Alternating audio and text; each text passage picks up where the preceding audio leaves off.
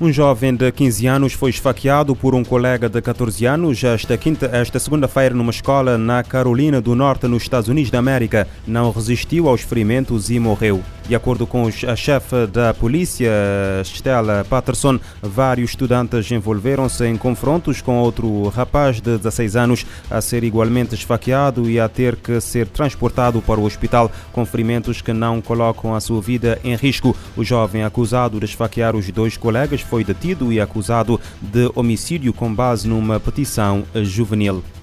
Ainda nos Estados Unidos, um homem eh, declarou-se culpado de matar a tiro a proprietária de uma loja no sul da uh, Filadélfia, no estado norte-americano de Pensilvânia, na véspera de Natal, há quase sete anos. De acordo com notícia divulgada pela Associated Press, uh, Maurice Green, de 38 anos, foi condenado a cumprir de 24 a 40 anos de prisão na semana passada pela acusação de assassinato de Marie Buck, de 81 anos, em 2016. Green expressou remorsos eh, e pediu desculpas à família no tribunal.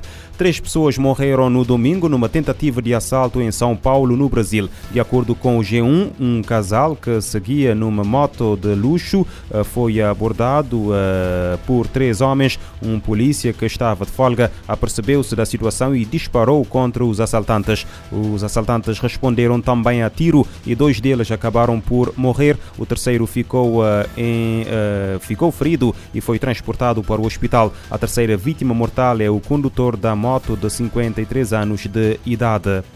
Em Portugal, o Ministério Público acusou 51 arguídos, 41 pessoas e 10 empresas por associação criminosa, tráfico de seres humanos e branqueamento de capitais, isto no âmbito de uma investigação à exploração de trabalhadores agrícolas noticiada há um ano. De acordo com um comunicado do Ministério Público, hoje divulgado, a acusação imputa aos arguídos um crime de, de associação criminosa, 55 crimes de tráfico de seres humanos e um crime de branqueamento de capitais, havendo ainda cinco arguídos acusados de um crime de detenção uh, de, eh, de detenção de arma proibida. De acordo com a informação divulgada em 2022, quando foi conhecida a investigação, os arguídos tinham várias nacionalidades, entre as quais portuguesa, romena e moldava.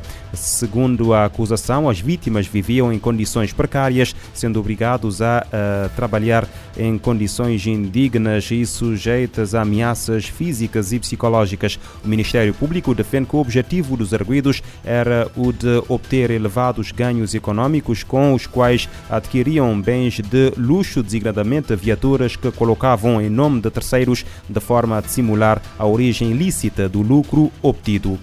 A ONU pede diálogo para um cessar-fogo humanitário total em Gaza. O secretário-geral da organização pede a libertação imediata e incondicional dos reféns eh, restantes. Segundo agências da ONU e parceiros, a pausa humanitária foi em grande parte mantida após interrupção de quatro dias eh, acordada entre Israel e Hamas. No quarto dia de interrupção dos combates na faixa de Gaza, o secretário-geral Antônio Guterres pediu que a ajuda a áreas no enclave prossiga perante o que considera uma catástrofe humanitária que piora a cada dia.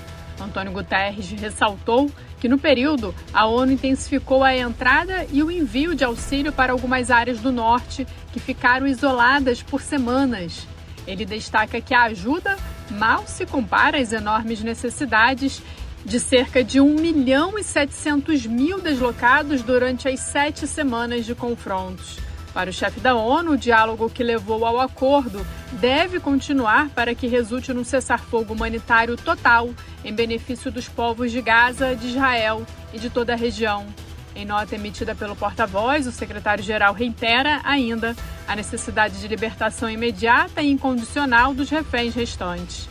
A comunidade humanitária informou que forneceu água aos moradores do norte da faixa de Gaza, que ficaram sem acesso ao recurso por várias semanas. O OSHA registrou filas de quilômetros para obter gás de cozinha no sul.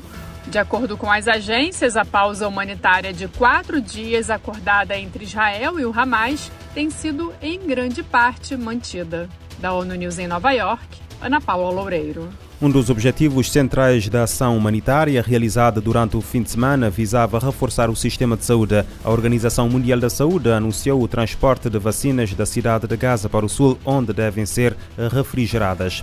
Nas vésperas da 28ª Cúpula do Clima COP28, a Organização Mundial da Saúde pede que o impacto das alterações climáticas no setor esteja no centro das negociações. O diretor-geral da OMS, Tedros Ghebreyesus, diz que priorizar a saúde não é apenas uma escolha, é a base de sociedades resilientes. Para o responsável da OMS, é preciso mudar a conversa e demonstrar os enormes benefícios de uma ação climática mais ousada para a saúde e bem-estar.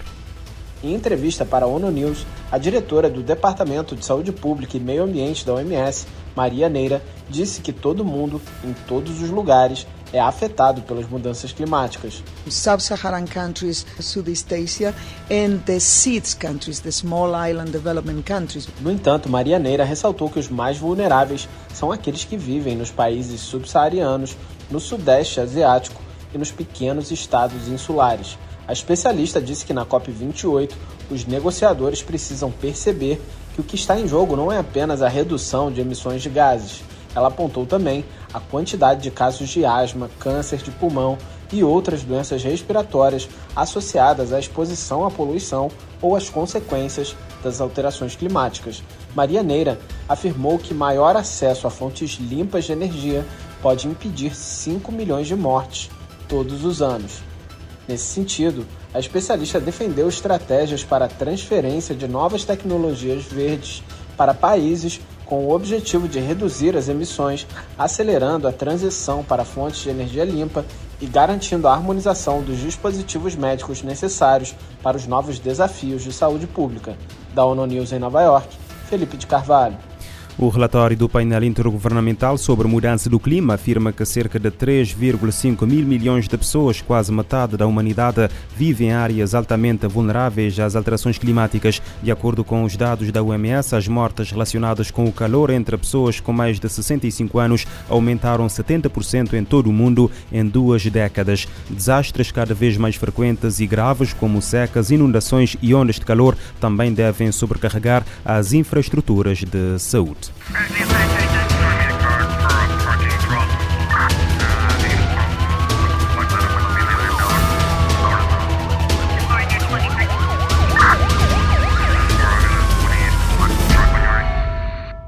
Pode ouvir e subscrever este programa em radiomorabeza.cv, no Spotify, Apple Podcasts, Amazon Music, Deezer e em todas as principais plataformas de podcast.